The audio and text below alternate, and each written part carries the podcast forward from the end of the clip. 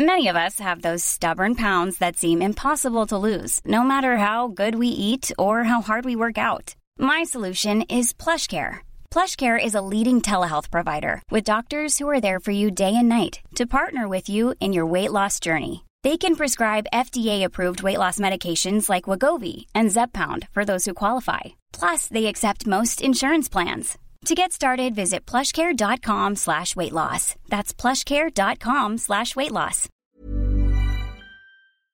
Heraldo Radio, la HCL se comparte, se ve y ahora también se escucha. El dedo en la llaga.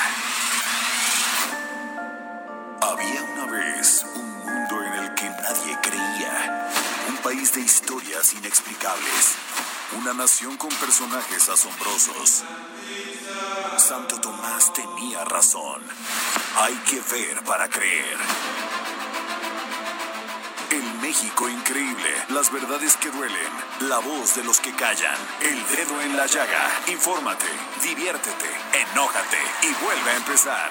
El Heraldo Radio presenta El Dedo en la Llaga con Adriana Delgado.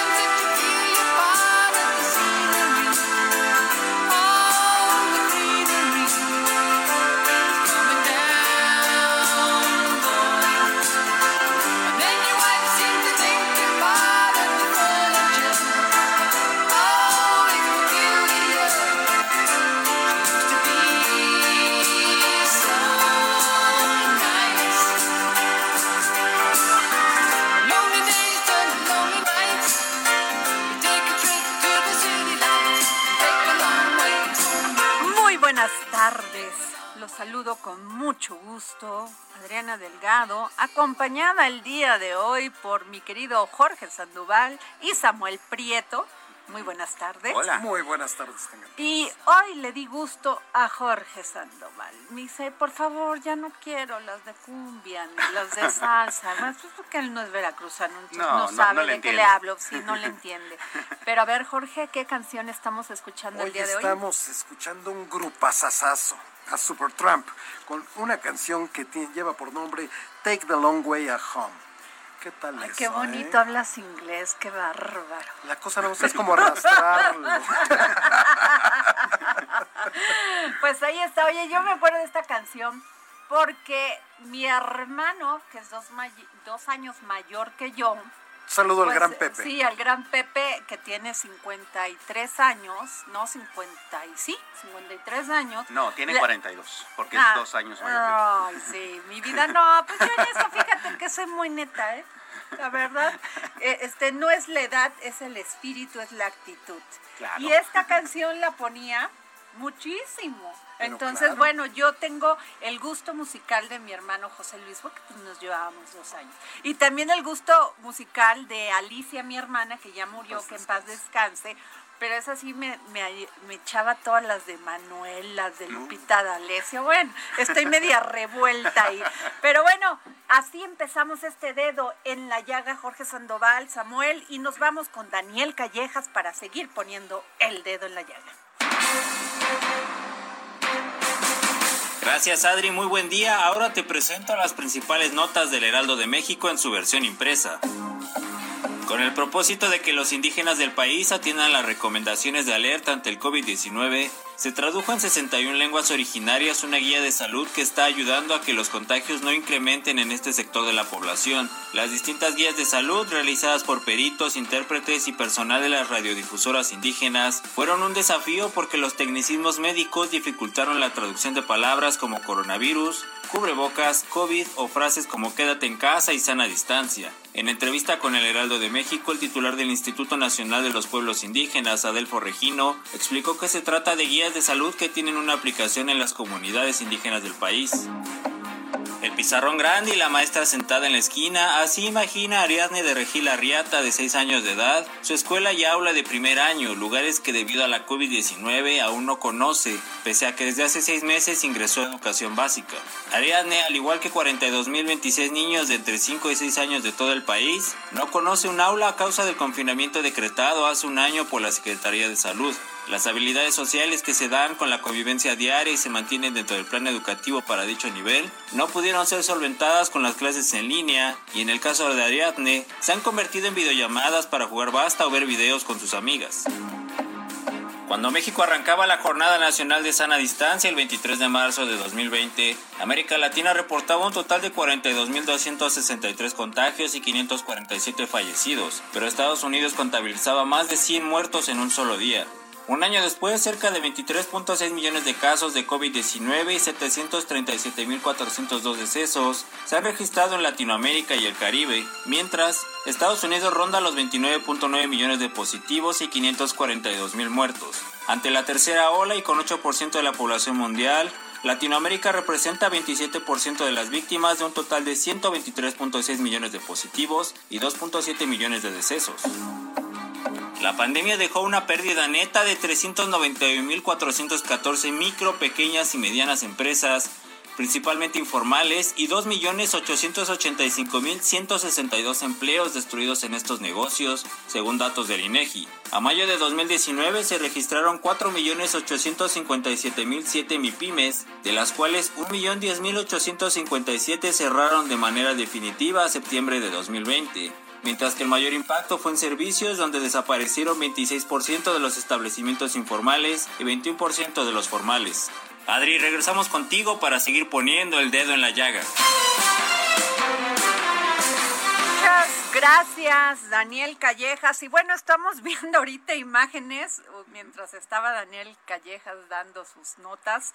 Este, y es que los gobernadores firmaron un acuerdo nacional por la democracia con el presidente Andrés Manuel López Obrador o el presidente Andrés Manuel López Obrador firmó un acuerdo por la democracia. El presidente Andrés Manuel López Obrador y la jefa de gobierno de la Ciudad de México, Claudia Sheinbaum, y los gobernadores de todo el país firmaron hoy en el Palacio Nacional el Acuerdo Nacional por la Democracia.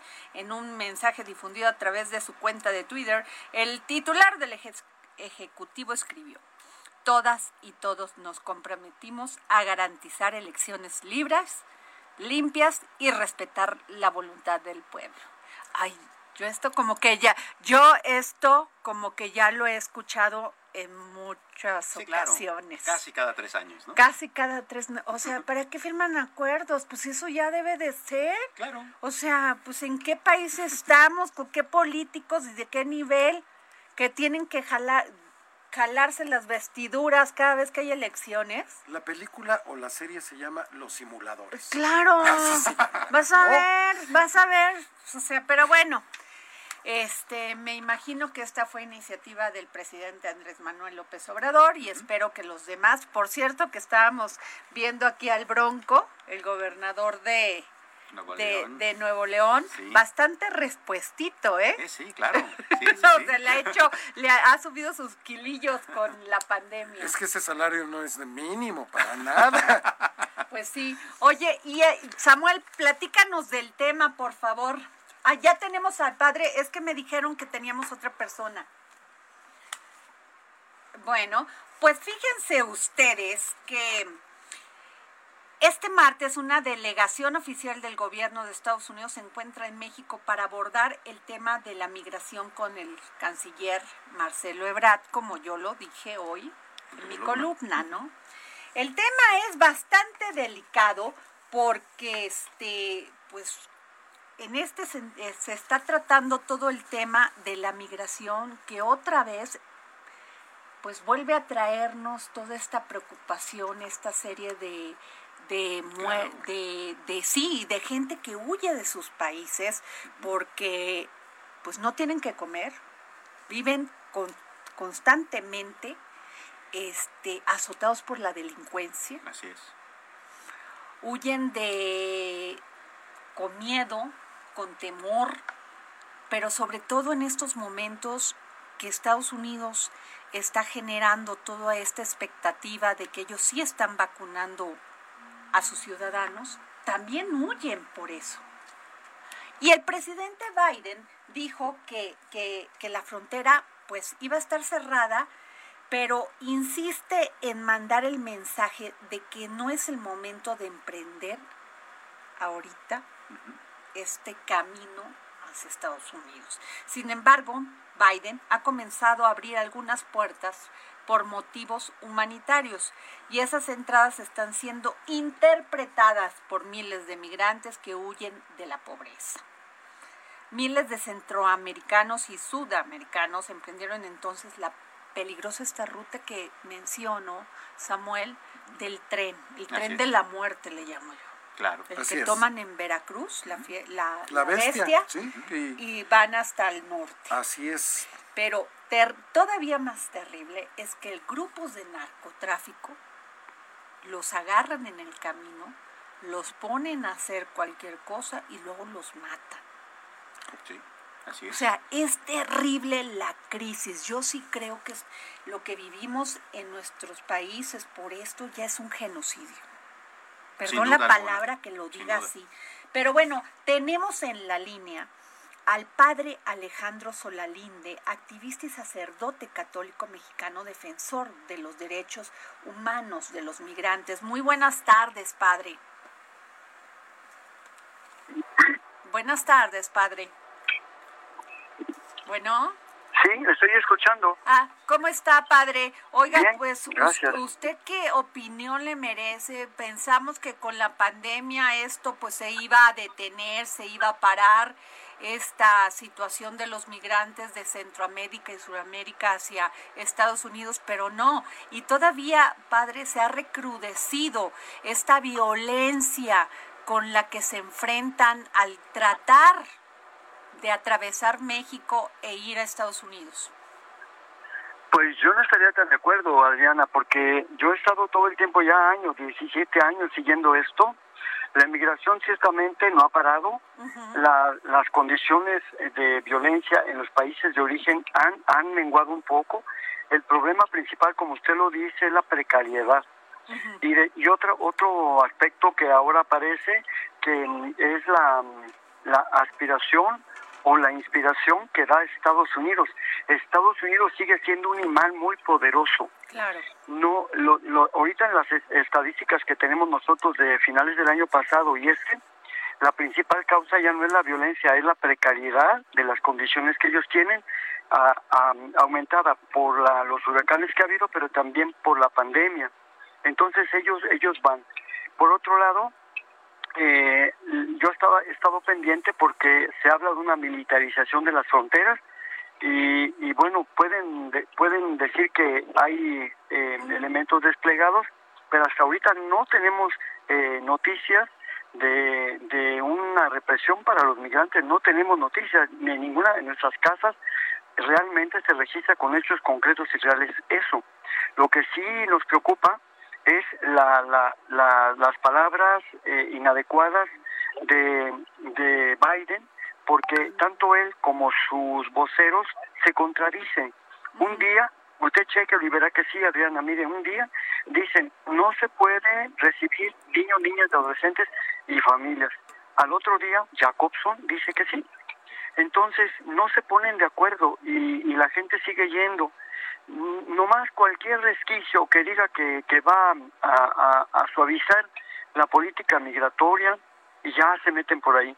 El hecho de haber parado el muro es un, es un indicio ya, pero también que tiene otras iniciativas que se ha avanzado, eso para ellos no, no traducen adecuadamente como que tienen que hacer a, a, través de tiempos, procesos, instituciones, y que lo que Biden digan que va a hacer en el futuro, no se va a hacer inmediatamente. Ellos no lo entienden así, no lo perciben así. Y entonces ellos siguen avanzando. ¿Qué ha hecho México hasta ahorita? Pues prácticamente a los que puede los deporta, pero ahí hay, eh, la nueva ley migratoria ya no permite que migración aloje en sus instalaciones a niños, niñas y adolescentes acompañados o no acompañados. Ya no se permite. Entonces solamente le toca al DIF pero el DIC no tiene ni infraestructura, ni presupuesto, ni personal capacitado.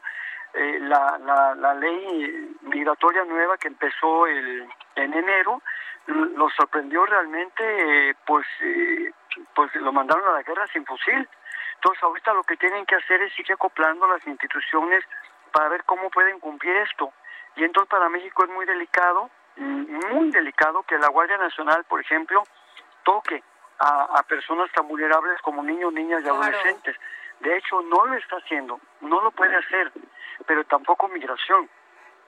Padre, pero eh, eh, es terrible que estos jóvenes, o sea, estaba viendo imágenes de niños de 7 años, 6 años, eh, más grandecitos, que viajan solos, padre. O sea, esto se veía antes que viajaban con sus padres, pero esto es nuevo. O sea, van, saben que pueden exponerse a morir. Vea lo que pasó ahorita en, en Camargo. Adriana, esto no es nuevo.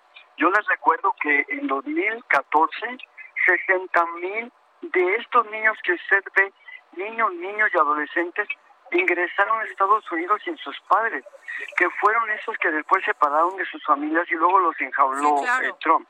Entonces, no, no es nuevo. Lo que sí preocupa, mire, yo le quiero ser muy honesto, eh, esos niños que usted ve que siguen pasando, no los ha captado el DIF, no los ha captado migración.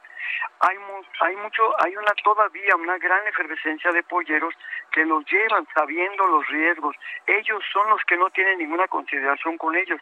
Los, las familias que están siendo captadas por por el, la eh, por la eh, procuraduría eh, federal de Protección de Niños, Niños y Adolescentes que pertenece al DIF y el DIF mismo que, que son canalizan luego la gente en los albergues eh, estos, estos niños, niñas, adolescentes sí los podemos tratar, sí los podemos ver, sí los podemos ayudar con sus familias también. Incluso se está haciendo una gran labor de, de reunificación familiar, pero esto no es fácil porque porque ahorita no saben ellos mismos, las instituciones aludidas a las que me refiere inmigración, no saben todavía cómo ser un camino expedito para, para ayudarles. Y en cambio la que no para eh, es el tráfico de, de, estas personas. Eh, ellos siguen cobrando. Si, si esta mm, ley migratoria... Eh, se ha denunciado a estas personas, incluso yo creo que las autoridades saben quiénes son. O sea, no, es que son muchas, que, este, Adriana, son muchísimas y además son nuevas. Si meten en la cárcel a una, salen otras. Yo creo que lo mejor va a ser el camino que se está haciendo institucional de decir a la gente ya no necesitan pollero, pueden pueden ustedes eh, encontrar un camino adecuado para una, una regularización migratoria y que se queden en México o si quieren ir a Estados Unidos, pues toquen las puertas y allí verán si los reciben o no. Claro. Híjole, qué delicado, padre. Yo le agradezco muchísimo que me haya tomado la, llama, la llamada para el dedo en la llaga, padre Alejandro Solalinde, activista y sacerdote católico mexicano, defensor, sí, y de veras que yo soy su fan, padre, defensor de los derechos humanos. le mando un abrazo y a toda su, su audiencia también, ¿eh? Muchas gracias, padre. A ver, este, el tema es que aquí quitaron todos los albergues, ¿eh? Le quitaron presupuesto a todos estos albergues. Dos, eh, que eso sí lo tenemos que decir de la esposa de Calderón, Margarita este, Zavala. Ella sí tenía estos albergues y apoyaba a estos niños que venían solos sin sus padres, que iban en, en estas caravanas migrantes. Y, pero pues sin dinero, y los países de donde son origen, pues se hacen pato, porque ellos no asumen ninguna responsabilidad, ahí nos mandan las caravanas que ellos no pueden detener a las personas. Hoy precisamente tú lo escribías en el Heraldo pues Impreso, en esta columna que intitulaste El Círculo Vicioso de la Migración, y hacías dos preguntas muy importantes, Adriana, aquí, que, qué tan terrible es la vida en sus lugares de origen para que estén dispuestos a arriesgar hasta su vida en esa cruel Deja de eso, lo más terrible no es de que un adulto tome esa decisión, lo más terrible es que los papás las toman por los niños con tal de su, de, por sus hijos, con tal, porque ellos son los que le pagan al pollero. Claro. Los padres. Un niño de siete años, ¿con qué dinero? Pero lo terrible es que ellos pagan para que sus hijos tengan una mejor vida, aún sabiendo que pueden morir en el trayecto. Así es, y la pregunta que te hacías de fondo para cierre de tu eh, columna, Adriana, ¿cómo romper el círculo no, pues, vicioso? está lleno de corrupción, de complicidades, de crimen organizado, de autoridades involucradas. Bueno, ahí se las dejo, nada más. Y bueno, nos vamos ahora con un tema muy interesante que por este nos hizo Samuel Prieto el, el, honor de estar aquí en la cabina. y tenemos en la ¿eh? línea a Mario, Mario Di Constanzo, economista es titular de la Conducef. Mario, muy buenas tardes. Adriana, buenas tardes. Gracias, Mario. A tu equipo y a todo Gracias. Oye, pues a ver, Samuel, ponnos el tema porque sí es bastante delicado.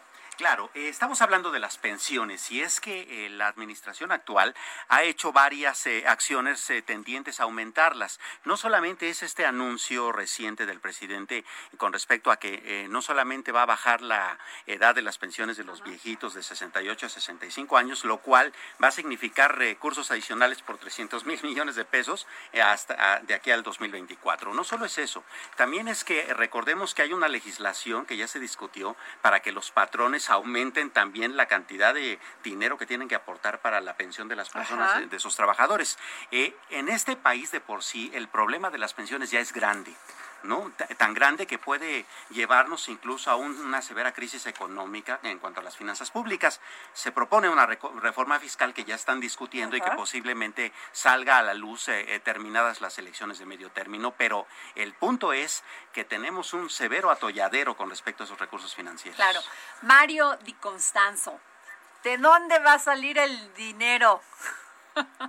Bueno, es que no hay eh, de dónde financiar el anuncio que hiciera el presidente, me parece que fue el sábado, en el sentido de que eh, esta pensión para adultos mayores, eh, que tú recordarás en el 2013, el gobierno de Peña Nieto la daba, era de 500 pesos mensuales a personas que cumplieran 65 años, de ahí el nombre del programa, 65 y más llega la presente administración y sube la edad eh, para poder recibir o ser candidato a recibir esta, esta ayuda y eh, el estado actual del programa es que se les dan 2.700 pesos de manera bimestral a más o menos 8.5 millones de adultos mayores, es decir, de 68 y más.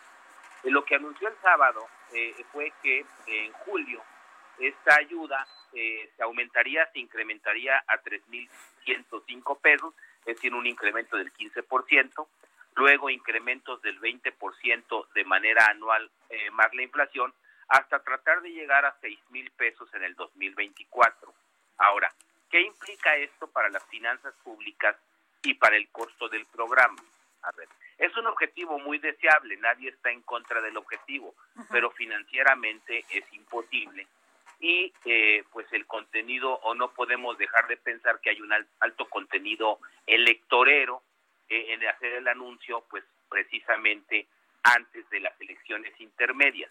Este programa eh, se aprobó para el 2021 por los diputados con un monto de 135 mil millones de pesos.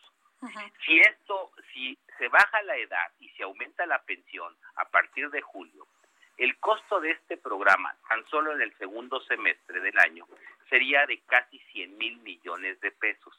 Más lo que ya te gastaste, bueno, pues ya superaste o vas a superar por un amplio margen, como por 35, 30 mil millones de pesos, lo que te aprobó la Cámara. Ahora, esto va a seguir, eh, porque así lo ha dicho, para el 2022 tendría un costo de, 2000, de 230 mil millones de pesos, hasta llegar a un costo eh, de 331 mil eh, millones de pesos, sin incluir la inflación y sin incluir que eh, los adultos mayores van incrementándose. De acuerdo al censo del INEGI, hay 4.8 millones de personas que hoy están entre los 60 y 64 años.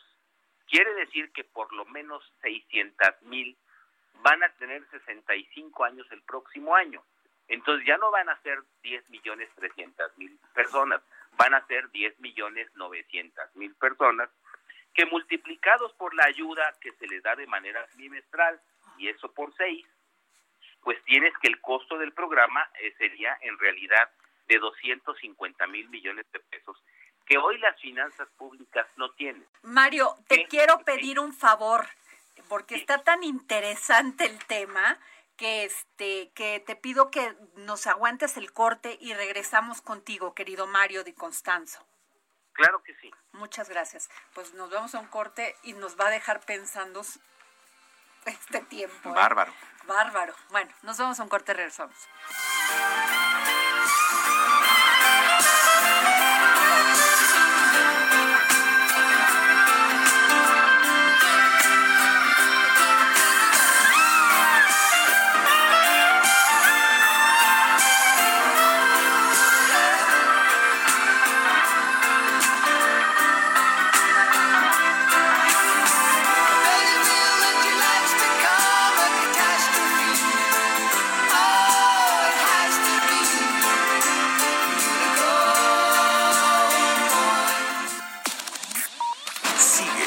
y regresamos. en su cuenta de Twitter, arroba Adri Delgado Ruiz. Además, te invitamos a enviar tus opiniones y comentarios en texto o por mensaje de audio a través de WhatsApp al 55 2544 3334. Y si quieres escuchar El Dedo en la Llaga de El Heraldo Radio, en cualquier momento y donde quiera que te encuentres, descarga el podcast disponible en Spotify y iTunes. Heraldo Radio.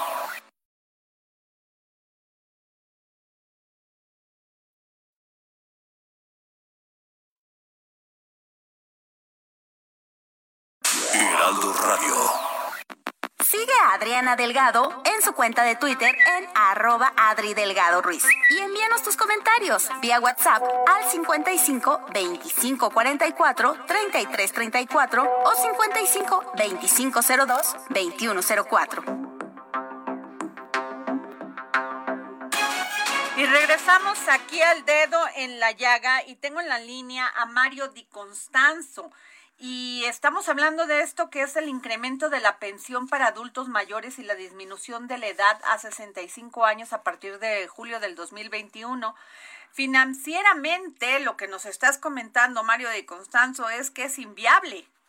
Inviable, porque alguien tiene que pagar esto y vamos a ser los mexicanos. Y me aterrorizo nada más escuchando la cifra. 331 mil millones de pesos. Así es, anuales. Anuales de manera anual, sin contar con la inflación eh, que además pues tendría que venir incluida aquí en este cálculo. Pero además, otro, otro dato importante, en el 2024 vamos o van a ser, eh, yo todavía no califico, van a ser 2 millones 100 mil adultos de más de, cinco, de 65 años. Entonces, vas a tener un incremento muy importante y de dónde vas a tomar los recursos. Ahora, ¿por qué es electorero? Te voy a decir, te voy a dar un dato. El, el costo de este programa, a este programa en el 2020 se le destinaron 126 mil millones de pesos. Para el 2021, 135 mil millones. Es decir, hubo un incremento de solo 9 mil millones. Porque ahorita se le ocurre al presidente anunciar eh, un programa que va a disparar este costo. Ahora él dice que lo va a financiar con los ahorros que ha obtenido en su gobierno. Si tú revisas el informe de Hacienda, el que se entregó el año pasado, el informe que se manda a la Cámara de Diputados, te puedes dar cuenta que la Secretaría de Hacienda dice que por ahorro presupuestario, por ahorro de las medidas de austeridad, solamente se generaron ahorros por 3.600 millones de pesos.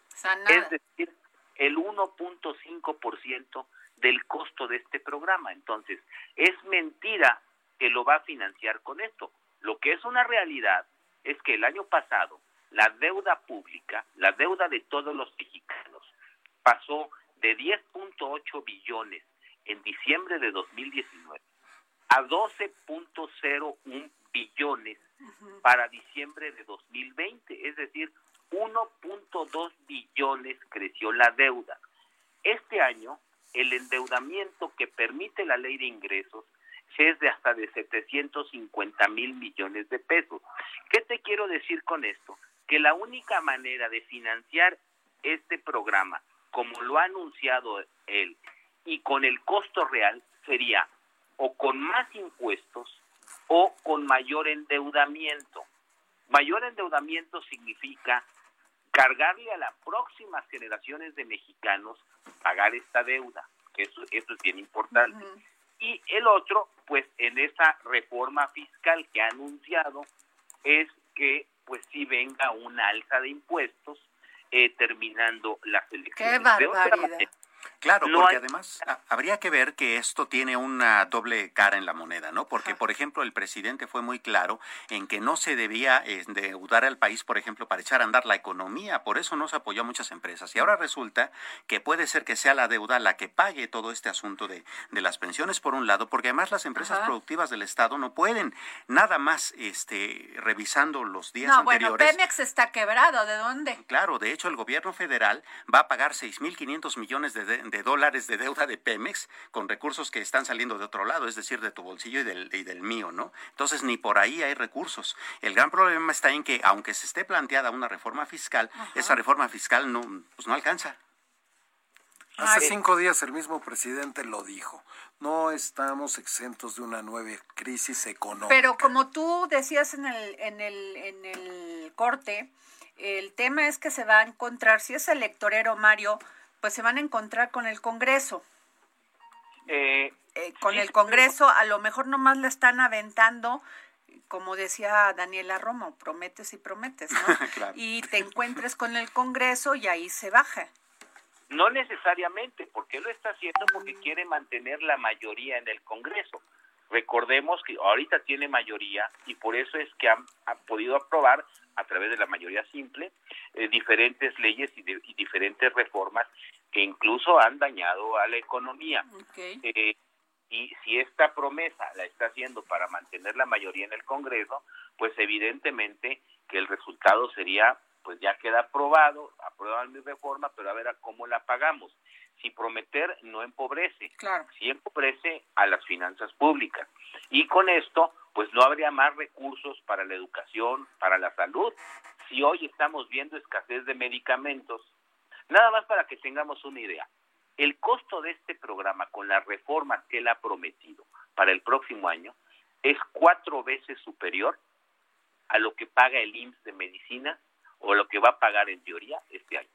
Válgame Dios. Claro. Entonces, tratando de ponerle de, ponerle como una imagen mental 330 mil millones que es hacia donde se pretende llegar anualmente significa tres aeropuertos de los que está construyendo en Santa Lucía no entonces a dónde le quitamos o el prueba de esta generación Mario.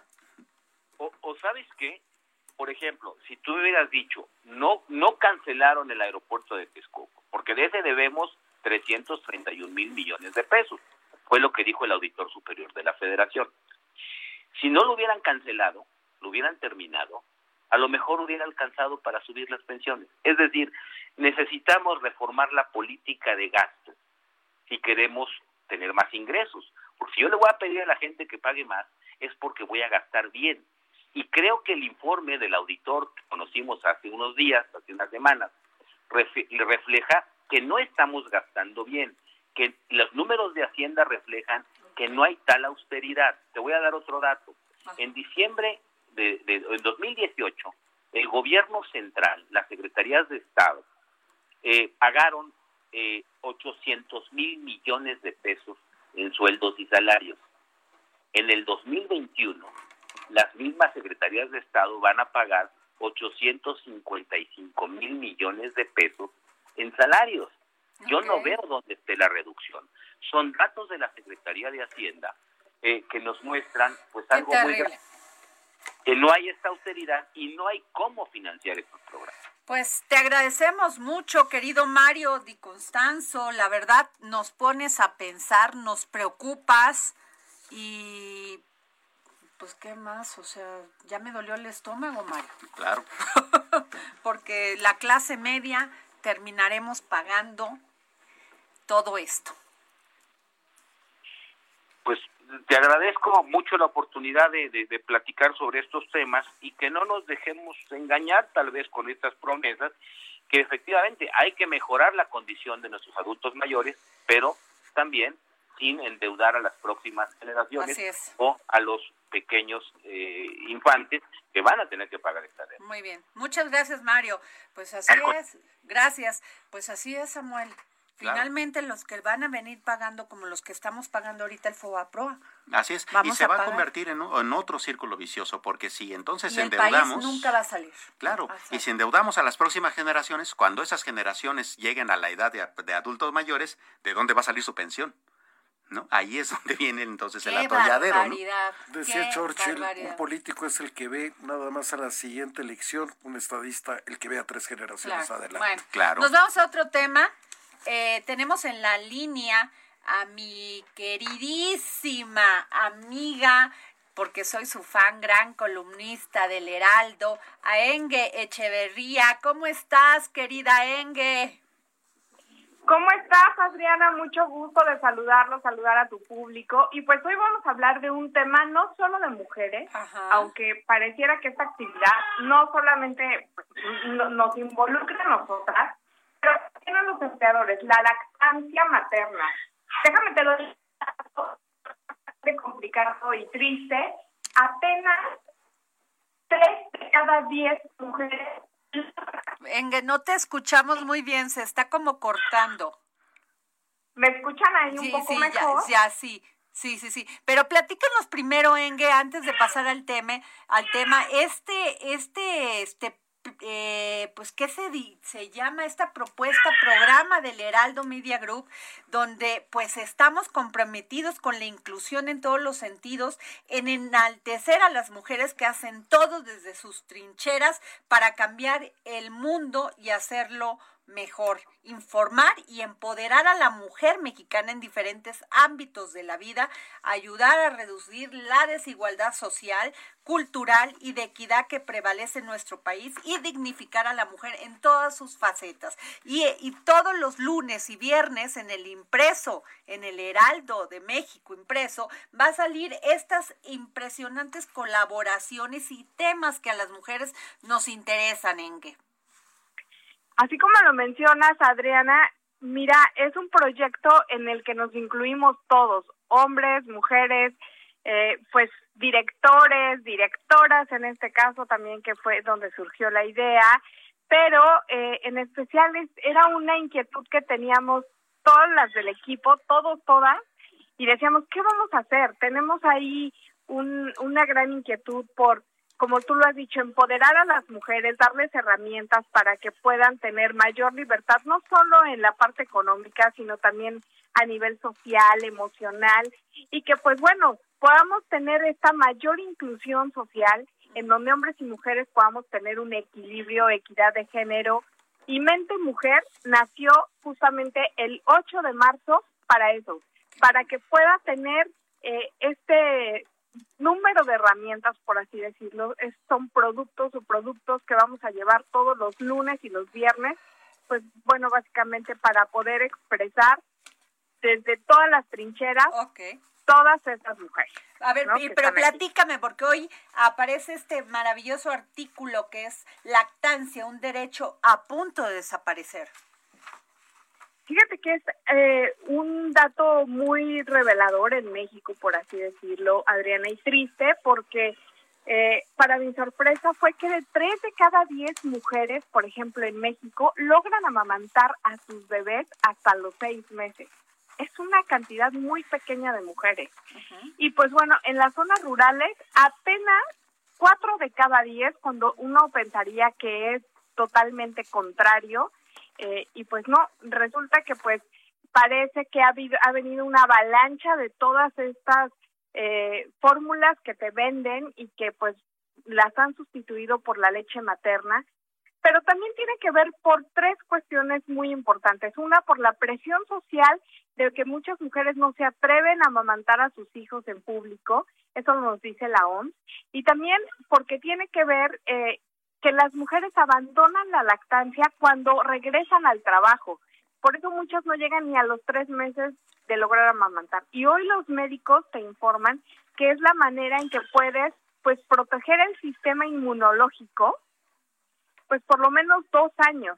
Y hay algunos esfuerzos, fíjate, del partido de Morena, pues para que esto se pudiera lograr, por lo menos dar leche materna a los bebés por lo menos los primeros dos años, que reduciría en una cantidad casi del 60% de las visitas pues a los pediatras y también de compras en cuanto a leche materna. Yo creo que no está nada mal, pero es un trabajo, una política que debe empezar desde la parte de las empresas en donde deben de proporcionar eh, una sala de lactancia, pero no solamente una habitación en donde te puedas sentar, sino también una política de inclusión laboral en donde las mujeres no sean pues de alguna manera molestadas pues porque no pueden darle o almacenar la leche para sus bebés. Es todo una es todo un tema, Andrea. Digo, perdóname, Adriana. No, pues sin duda alguna y qué maravilla que nos traes estos temas porque son importantes ponerlos en eh, ponerle el dedo en la llaga y generarnos una sociedad mejor, mejores seres humanos y este y avanzar, querida Enge. Tenemos que generar mayores políticas para lograr una lactancia materna por lo menos más allá de los seis meses, como recomienda la Organización Mundial de la Salud, y sobre todo en tiempos pandémicos, porque seguramente el COVID no será el único virus que vamos a tener en los próximos años. Gracias, querida Enge, pues te valoro mucho y qué gran proyecto, qué gran proyecto, la verdad. Muchas gracias y por favor léanos todos los lunes y los viernes en Mente Mujer. Gracias. Pues, ¿qué tal? Qué padre que el Heraldo, o sea, esta es una iniciativa de todos nuestros nuestras compañeras y de Cristina Mieres, nuestra jefa. Bueno, a ver, vamos con este tema muy importante. Eh, platícanos, Samuel. Hablemos un poquito de lácteos. El Consejo Exportador de Lácteos de Estados Unidos es una organización de membresía independiente sin fines de lucro que representa los intereses comerciales globales de los productores, procesadores, cooperativas, proveedores de ingredientes y los comerciantes de productos lácteos de exportación en Estados Unidos. Bueno, esta es la organización. Resulta que a través de una carta enviada este lunes al secretario de Agricultura de Estados Unidos, Tomás, Tomás Vilsack, y a la representante de Comercio, Catherine Tai, cerca de 27 asociaciones de alimentos y agricultura manifestaron su preocupación por el rápido deterioro en la relación comercial con México en el sector agroindustrial e instaron a tomar medidas al respecto. Y es que ese es un mercado muy volátil. Eh, en la carta dice básicamente, nuestras asociaciones representan a gran parte del sector agroalimentario que es responsable de aproximadamente una quinta parte de la actividad económica del país, apoyado directamente a más de 3 millones de puestos, 23 millones de puestos de trabajo que constituyen casi el 15% del empleo total de Estados Unidos. Bueno, eh, Dicho todo esto y dimensionado el asunto, la relación comercial agroalimentaria con México ha disminuido marcadamente, una tendencia que la implementación del Tratado de Libre Comercio entre Estados Unidos y México y Canadá, que es el TEMEC, como lo conocemos acá en México, pues no ha revertido. Eh, entre las principales preocupaciones que manifestaron destaca la prohibición del glifosato de maíz y, el maíz genéticamente modificado, el aumento de los obstáculos al comercio de productos lácteos y un requisito de certificación de exportación orgánica. Bueno, para tratar de entender mejor el tema, ¿qué te parece si eh, platicamos en la línea del dedo en la yaca con Rodrigo Fernández? Él es director en México del Consejo Exportador de Lácteos de Estados Unidos. Muy buenas tardes, Rodrigo, ¿cómo está? ¿Qué tal? Buenas tardes, Adriana. Mucho gusto. No, pues al contrario, preocupante esta carta que enviaron ustedes al secretario de Agricultura de Estados Unidos, Thomas Vilsack. Pues mira, eh, como bien lo comentaba tu compañero en la introducción, hizo una perfecta eh, interpretación muy rápida de esta carta. Sí, es una carta que, que agrupa eh, 27 organizaciones de Estados Unidos en lo que toca a nosotros en el comercio de lácteos pues sí, son preocupaciones que tenemos este, respecto a, últimas regulaciones en el caso de México, en el tema de nuestros productos. Pero quiero señalar que, hemos estado en comunicación abierta y muy sincera y muy franca con el gobierno mexicano y estamos trabajando para llegar a un acuerdo en beneficio de ambas partes lo más pronto posible. Este, aquí un punto importante, algunas señalar, somos complementarios y no únicamente el sector agrícola, eh, es decir, nos, nos complementamos ambas economías en general y creemos que en estos tiempos tan complicados al día de hoy, con la economía del mundo como está con el COVID y todo esto, pues creemos que son tiempos de, apoyarse, seguir siendo complementarios y, bueno, incrementar la, la, la marea del comercio para ambos lados. Claro, Rodrigo, este Rodrigo, pero ¿cuáles son estos de los puntos de preocupación que tienen ustedes y que le han hecho saber al gobierno mexicano? Porque es preocupante, porque se dice que la implementación del Tratado de Libre Comercio entre Estados Unidos, México y Canadá, pues no ha revertido estas preocupaciones que ustedes tienen. Eh, es, correcto. Mira, en el caso específico de lácteos, el tema que me toca a mí, eh, hay nuevas regulaciones en México regulaciones a, través de normas oficiales mexicanas. ¿Como el etiquetado? Eh, eh, el etiquetado es una que afecta a todos los alimentos. Hay una norma también específica de quesos. Esta norma de quesos este, contiene por ahí algunos aspectos técnicos que estamos negociando, como te comentaba, pero que de ser implementado como están, podrían representar un obstáculo al comercio y estamos trabajando en eso, porque como te comentaba anteriormente, somos complementarios y eh, hemos trabajado muy cercanamente con el gobierno mexicano en estos temas, pero creemos que, que son temas que podemos mejorar. Sobre todo la sobreregulación, don Rodrigo, la sobreregulación, estos régules que a todo le quieren meter mano, que quieren poner cada vez más, más trabas, cuando debería ser mucho más fácil para, para ustedes, los empresarios de cualquier tipo, específicamente en el suyo, en el de los lácteos, poder hacer negocios más fácil donde todo el mundo salga beneficiado, ustedes, nosotros y sobre todo los consumidores de todas partes. correcto, ¿eh? tu, punto es perfecto. Eh, trabajamos en el beneficio del consumidor y, creemos que una regulación que ordene el mercado es buena para todos, por supuesto, y la apoyamos y, trabajamos de manera proactiva con, México y con Estados Unidos. Pero cuando esas regulaciones pasan algunos límites, creemos que es lo que no está bien, porque lo que tenemos es un gran problema. Tenemos que incrementar el consumo de lácteos en México, pero, pero eh, ya, vamos, trabajar desde ya, y creemos que una sobreregulación, al contrario, afecta al consumidor final. claro, Rodrigo, eh, más allá de que cuando haya un comercio de lácteos, lo que se venda como leche sea leche y lo que se venda como queso sea queso, más allá de eso, ¿qué otras sobreregulaciones están estorbando el mercado? Pues, mira, lo que tú vas a señalar es muy importante, estamos de acuerdo con México, que lo que se venda y se denomine leche sea leche y lo que sea queso sea queso, estamos de acuerdo con eso. Y te puedo comentar que en el mercado de quesos en México, eh, el principal exportador al mercado mexicano de quesos es Estados Unidos. Tenemos una participación del mercado mexicano en quesos como del 78%, y te puedo comentar que el queso que exportamos es queso elaborado 100% con leche de vaca.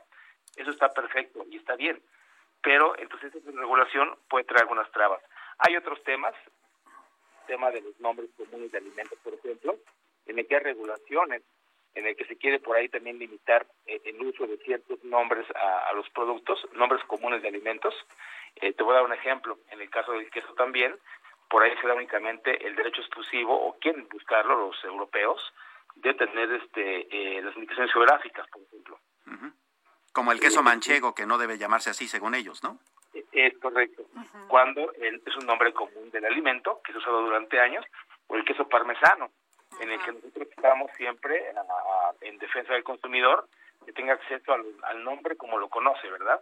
Por supuesto que respetamos la denominación de origen del parmigiano rellano, que es una región en Italia y que está muy válido que se maneje de esa manera, pero no el, que, no el nombre común del alimento. También trabajamos muy fuerte en ese aspecto nosotros.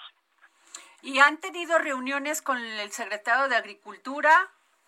Eh, mira, de, de, manera nosotros como tal, Sí, eh, ¿ahí me escuchas, perdón? Sí, sí. Sí, mira, tenemos una relación muy abierta este, con, con, eh, con la agricultura, con economía también, la Dirección General de Normas. Ha habido reuniones, hemos participado obviamente en grupos de trabajo esas formas nosotros. Eh, eh, vamos bien, vamos avanzando, pero creemos que es un momento de, llamar la atención un poco de ambos gobiernos para que continuemos trabajando en pro de facilitar el comercio en ambas vías. Ok.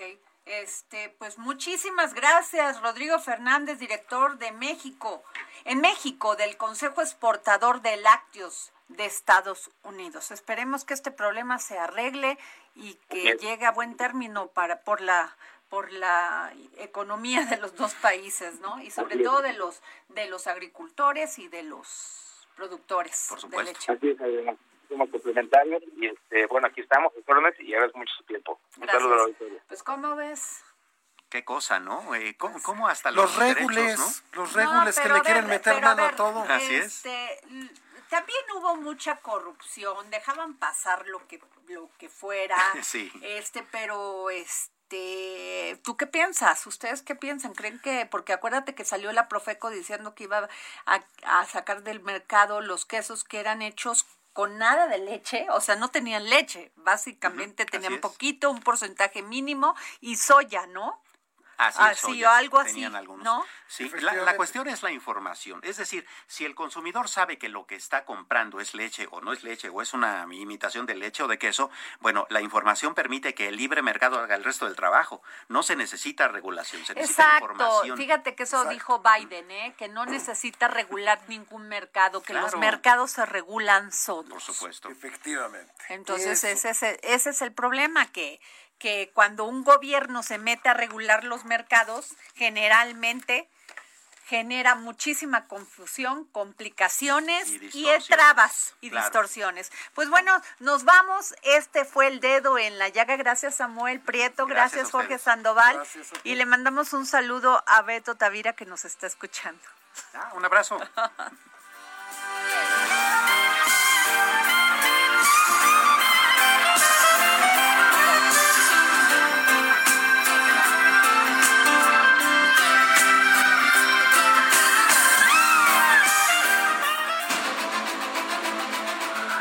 Heraldo Radio presentó El Dedo en la Llaga con Adriana Delgado.